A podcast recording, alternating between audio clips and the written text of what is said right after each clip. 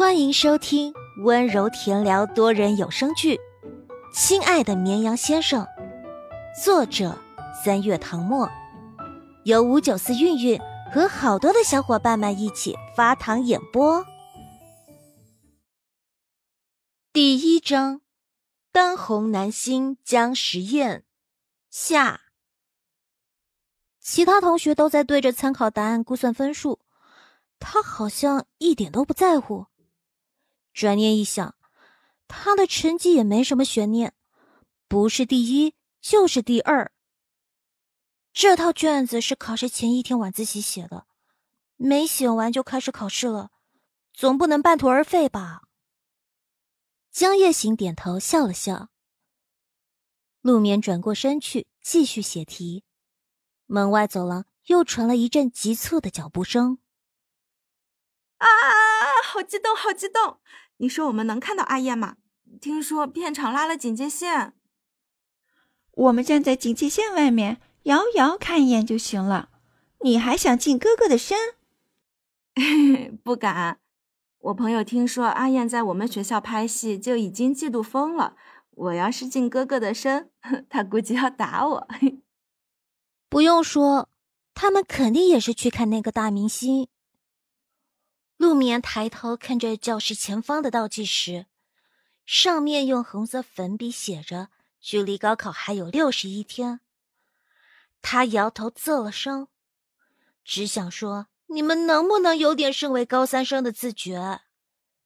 低头看着桌面的理综卷子，他不喜欢半途而废，略一思忖，便拿了本书，把卷子夹进书里，又拿了支笔。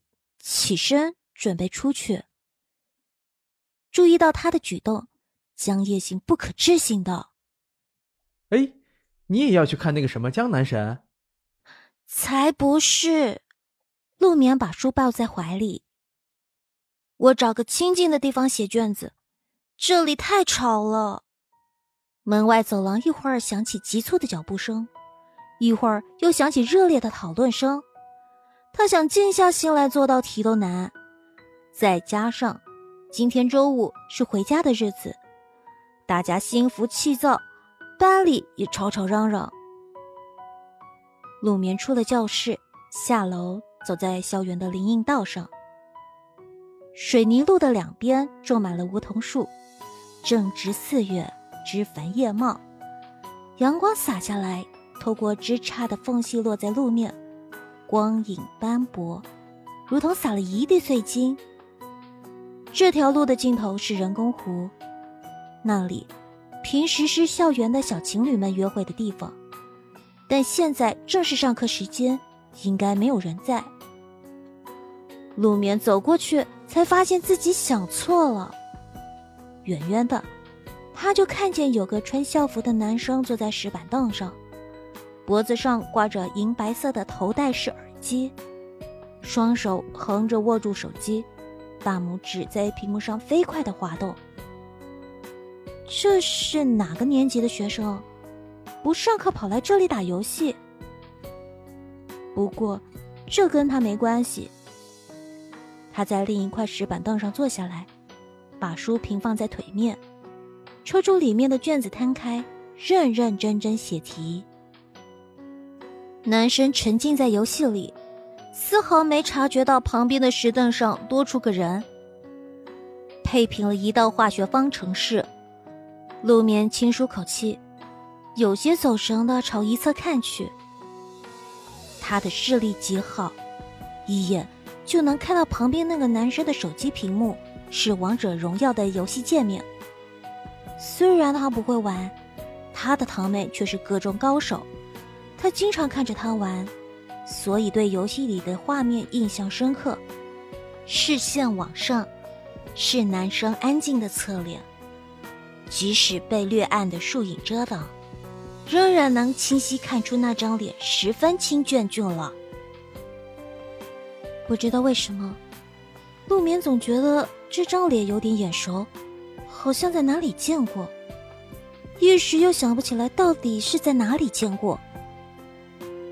他甩了甩头，暗道自己真是无聊，都是一个学校的，说不定在校园里某个地方瞥过一眼。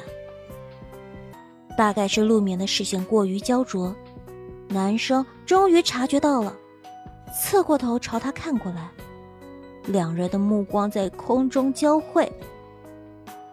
陆眠一愣，他想起来他是谁了，江时宴。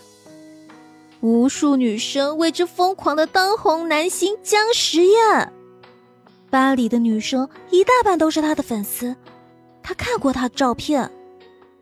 可是他怎么在这里？不是应该在拍戏吗？江时宴怎么也没想到，自己中场休息时都躲到这么偏僻的地方了，居然还能遇上这个学校的女生。脑中立刻冒出个想法，赶在这个女生尖叫之前逃离这里。忽然一阵风吹来，陆眠腿上的卷子飞了起来，他下意识站起身，伸手去抓，风将卷子吹得更远。他跑去追，却没注意到脚下踩了颗石子儿，一个趔趄就栽倒在地，顺着人工湖倾斜的陡坡滚了下去。扑通一声，等他反应过来时，人已经掉进了人工湖里。好在是岸边的浅水区，不至于将他淹没，但他的裤子还是被打湿了半截，整个人狼狈到了极点。他的卷子被吹到了水面上，越飘越远。目睹这一幕的江时宴，他的第一个想法是。这孩子是不是有点傻？为了拯救卷子扑进水里。顿了三秒，本着乐于助人的原则，他收起手机，走到岸边，弯下腰，朝他伸出一只手：“上来吧。”四月份，湖水冰凉，陆眠呆呆的望着男人，他个子很高。身材偏瘦，身上穿着跟他一样的蓝白相间的校服，应该是他剧里的衣服。拉链敞开，里面是件棉质白 T 恤，校服裤对他来说有点短，露出了一截清瘦骨感的脚踝。还不上来吗？江时宴耐着性子重复了一遍。陆眠脸腾的红了。迟疑的把手放在他掌心，男人掌心温热干燥，轻轻握住他的手，一股拉力作用将他扯到岸上。阿燕，你怎么在这里啊？副导在叫你，准备开拍了。一个二十几岁的年轻男人跑过来，朝这边招了招手。江时燕颔首，好，知道了。他跟着男人的步伐朝前走，刚走了两步，想到什么又停下来，回过身，看着站在原地的女孩，手指点了下脑门。陆眠眨了眨眼，他什么意思？该不会他是在说他脑子有问题吧？本集播讲完毕，感谢收听。喜欢请收藏、订阅、分享本专辑哦。